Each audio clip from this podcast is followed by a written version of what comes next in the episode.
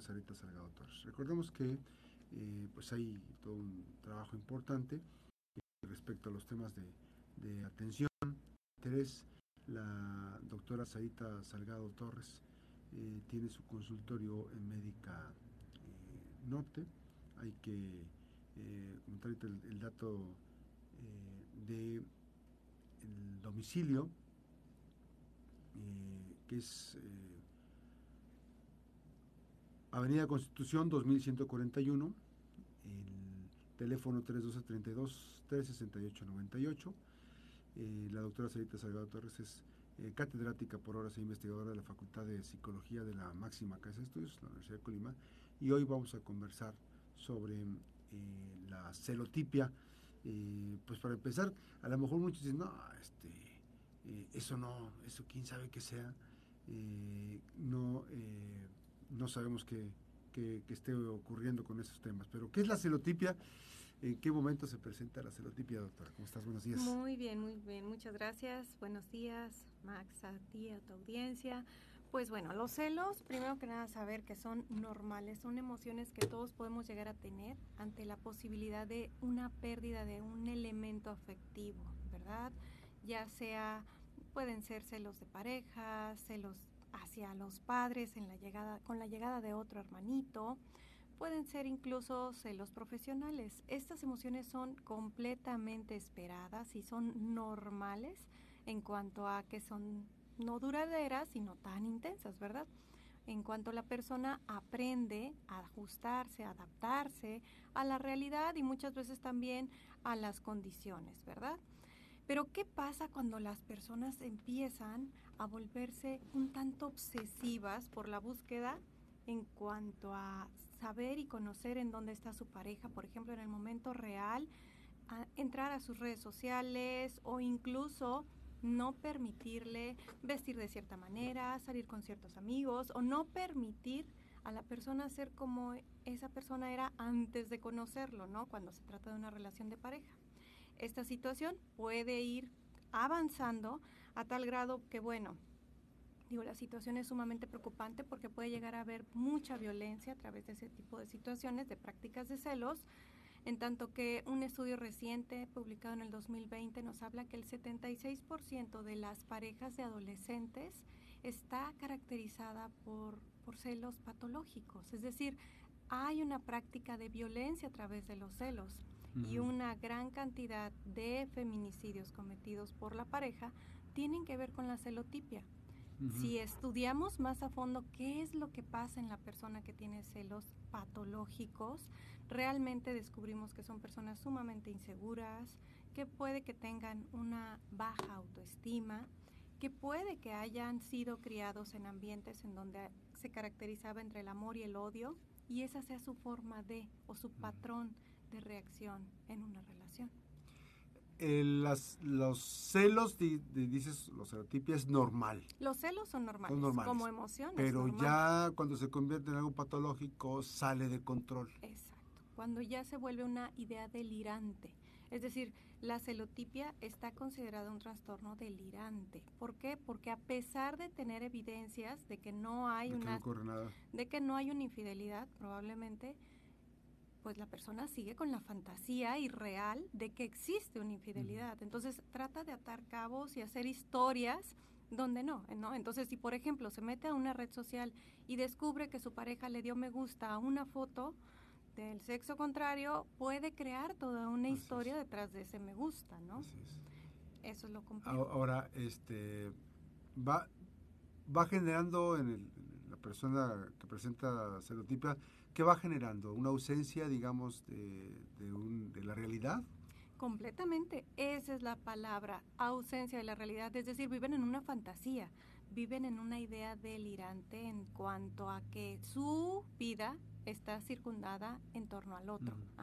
Entonces, no son capaces de tener una vida propia porque están muy enfocados en el otro y lo complejo es que em, intentan controlar todas las actividades del, de la pareja, ¿no? Probablemente ahí en ese intento de control reducen lo que decíamos, amistades, hobbies o incluso la posibilidad de elegir, ¿no? Elegir la ropa, pero elegir también a dónde ir o qué hacer. La persona celotípica generalmente tiene una adicción hacia el otro, ¿no? Es como si fuese una droga. Entonces se siente que no va a poder sobrevivir. O sea, lo siente real. Es, como, o sea, relatan que su vida no sería vida sin esa otra persona, ¿no? ¿En qué momento, digo, ahorita me estaba remontando a las etapas iniciales de, del comportamiento, porque en realidad este, hay actitudes de celotipia también con las amistades, con, los amigos, con las, entre amigas, entre amigos, ¿no? Este, que si le hablas a fulano, podría ser, no, no es igual en la magnitud, pero ahí esa, pero eh, ¿en qué etapa de la vida empieza uno a no conocer esa parte? Por ejemplo, el ser humano, ¿en qué momento no, no tiene la, la ubicación de que el comportamiento, el respetar el espacio, el entorno de la pareja, este, eh, el invadir el espacio eh, no debe ser un acto cotidiano, sino respetar el espacio. ¿En qué momento no entendemos esa parte? Es una pregunta muy interesante porque, bueno, esto data desde la primera infancia, desde la sensación de apego inseguro, es decir, cuando el bebé siente que a veces lo atienden, pero a veces no, Ajá, de que sus necesidades son este, cumplidas en ese momento que llora porque quiere comer o porque quiere cambio de pañal, hasta cuando si llora o está sintiendo temor por, por estar en una habitación distinta, los padres ignoran su llanto, ay, no, no pasa nada, así se desarrolla el pulmón, ¿no? ese tipo de conductas va generando un apego mm. que se llama apego ansioso o inseguro. Mm, Entonces hay una ambivalencia entre la persona que más me ama también me lastima. Y se va generando conforme el desarrollo se va dando. Y bueno, en la llegada de un hermano, generalmente hay celos normales, porque obviamente un hermanito va a requerir más apoyo y la atención se va a desplazar y conjunto a la atención, el niño puede o la niña puede generar ese sentimiento de soledad y de ya nadie va a tomarme en cuenta. Entonces, por eso es tan importante atenderlos desde esas etapas. Y luego en la escuela, equilibrio. cuando tienen su mejor amigo y ese mejor amigo de repente ya le habló a otro amigo y se hizo de otro amigo y de otro amigo, entonces ya no es exclusivo, ya no es único y su bienestar ahí correr peligro. Entonces, ahí hay que atenderlos. ¿Cómo? Ayudándoles a darse cuenta que todos somos parte de y son importantes, ¿no? Y generar momentos. Sí, porque por ejemplo, este, estoy pensando en, cómo va desencadenando la serotipia este, actos que, incluso pueden terminar en actos violentos. Completamente. es un asunto este, muy grave, ¿no? Muy grave. Ahora, eh, el tema es eh, de cómo ir eh, regulando esa parte del comportamiento en etapas em, tempranas en nuestras hijas e hijos del comportamiento que deben tener con, el otro, ¿no? el, tema del respeto, pero sin olvidar que todas esas partes, esos pequeños, grandes detalles en la formación de nuestras hijas e hijos va a ser fundamental en la etapa futura, ¿no? El equilibrio. Por ejemplo, desde la etapa de bebés hay que atender a los bebés, o sea, eso de dejarlos llorar es un, o sea, no, es un mito. no hay que dejarlos llorar, hay que atenderlos y hay que regularlos, porque en ese momento los padres somos ese regulador externo. Claro en la etapa de los primeros años, cuando hay berrinches, hay que atenderlos, hay que darles y prestarles nuestra calma. Mm. Y más adelante, conforme va llegando, por ejemplo, un hermano, que es el tema cuando hay celos, bueno, ayudándole con elementos muy concretos. Hay una técnica que a mí me encanta, por ejemplo, la velita siempre representa como que la luz que él emana, ¿no? Prender la velita que los padres en una habitación entren con el niño, una habitación oscura, con dos velitas, y le presten su luz para prender su velita y le digan, hijo, tú fuiste creado a partir del amor tan grande entre mamá y papá. Y después que traigan otra velita y que también enciendan su luz con la luz de su hermanito, ¿no? Y empiecen a hablar acerca de cómo se ve la habitación cuando hay más luz. Pues obviamente crece el amor, pero no se apaga su velita, ¿no? Entonces ahí se va creando internamente el elemento de que es especial y no se va a terminar el amor hacia él. Conforme crece, también en la escuela, por ejemplo, cuando hay celos con amigos, pues incorporarlos e integrarlos y hacerlos sentir que son valiosos todos con actividades lúdicas o juegos, ¿no? Y bueno, con la pareja, que es el tremendo caos, empezar a analizarnos y a evaluarnos, ¿no? Digo, esta celotipia o este trastorno de ideas delirantes de celos puede ser por múltiples causas, desde hormonales, sobre todo en el embarazo. Se ha visto que las mujeres pueden tener alteraciones hormonales que conduzcan hacia los celos. Obviamente también hay un cambio físico tremendo que puede condicionar que la persona se siente insegura y al mismo tiempo tenga celos. Que además hay que decirlo también en el caso de varón o mujer, el uso de sustancias psicoactivas, este, las drogas, el, alcohol o las drogas, pueden detonar o potencializar aún más el tema de los, los eventos. De los celos, sí, incluso hay un estudio que habla exactamente de los celos, del, del trastorno por consumo de sustancias de alcohol relacionado a la celotipia. O sea, que eso puede ser también un detonante. Es secundario, más bien. Las personas que toman alcohol tienden a tener ah, mayor riesgo de celotipia, ¿no? Entonces, pues creo que hay que tener en cuenta muchos factores, pero el principal, analizarlo, analizarnos, perdón, y saber que hay tratamiento. ¿Se, cura la celotipia? Completamente, se puede controlar. Se, controla, se, puede controlar como que finalmente desaparece, pues, por el, momento de, entender en el cerebro qué es lo que está ocurriendo, ¿no? Hay apoyo psiquiátrico y psicológico para esto. Los grupos, por ejemplo, de 12 pasos resultan excelentes porque se trata de una dependencia y codependencia, ¿no? Entonces, el centrar a la persona en, así como que su bienestar, en localizar que el bienestar no está afuera, sino adentro, le ayudaría muchísimo. Estaba pensando en, un comportamiento de que hay parejas de repente que este, propician esos momentos, ¿no? Y de repente eh, ya después confluyen después de eventuales eventos este, de celotipia entre ambos, porque finalmente puede ser ida y vuelta. Juego. No, y bueno, que normalizan, por ejemplo, eso de tener claves de redes sociales no es normal darle al otro la clave, o sea, ni tomarse una foto para que confíe que estoy con una persona o con otra, o no dejarlo ir a su junta de la secundaria de sus ex amigos, o sea, no.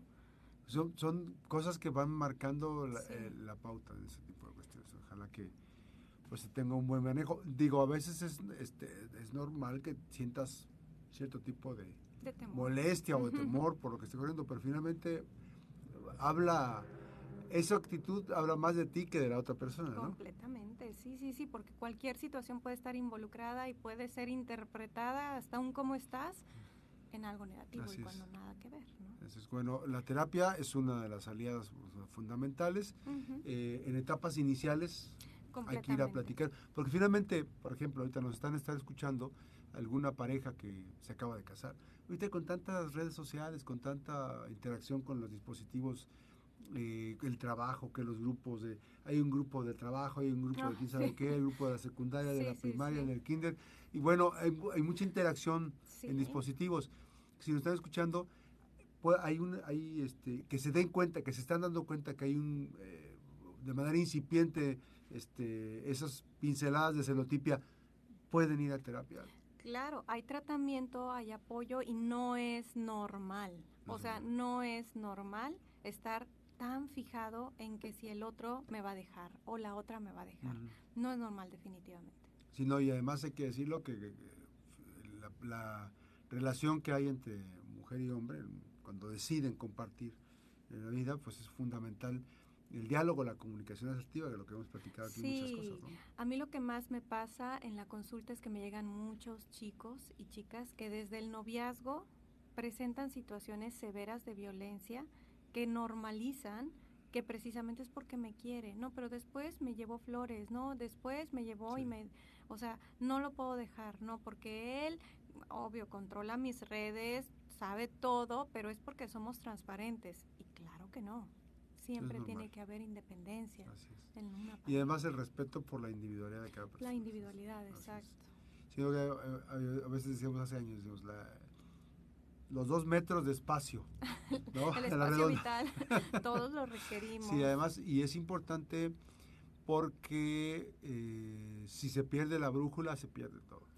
Generar la confianza, confianza en uno mismo y confianza en el otro, ¿no? También este en alguna, en, el tipo de terapia racional emotivo nos ayudan a identificar nuestros pensamientos y a decidir cómo quieres pensar. O sea, las rutas del pensamiento. Si yo estoy pensando ahorita que mi pareja está con otro o con otra y están muy cerquita y están besándose y están, o sea, si yo decido pensar en eso, ¿cómo va a estar mi vida? ¿No? Voy a estar estresada, voy a segregar cortisol, voy a estar muy tensa. Así yo decido pensar que, bueno, él o ella decide estar conmigo porque me ama y él es responsable o ella es responsable de sus decisiones y en dado caso de que haya una decisión que no esté de acuerdo a lo que digamos en una negociación él y yo o ella y yo, bueno, pues ya este se tomarán cartas en el asunto, ¿no? Y luego hay que, para cerrar, es, importante también decirlo que a lo mejor también los eventos de celotipia pueden surgir, ¿no? De que una de las dos personas de la pareja este, tuvo una infidelidad y piensa, ¿no? piensa en función que va a ocurrir con la pareja, este, lo que él hizo, ¿no? Lo que ella hizo. Exacto, esto es como un estrés postraumático, ¿no? Un estrés posterior al trauma, que generalmente es la forma en que validan que por qué son celosos, pero no, no, es la realidad. No se justifica, no se, justifica, ni la violencia, ni, los la celotipia, no, no se justifica. Bueno, pues bienestar emocional, gracias a la doctora Sarita Salgado Torres, catedrática por horas e investigadora de la Facultad de Psicología de la, Universidad de Colima, 312 32 368 98 en las instalaciones de Médica Norte, consultorio número 20, Avenida Constitución 2141, aquí en Colima. Muchísimas gracias, doctora. Gracias, Max. Y recuerde que las buenas noticias también son noticias. El bienestar emocional, pues obviamente es una excelente noticia. La pausa, regresamos.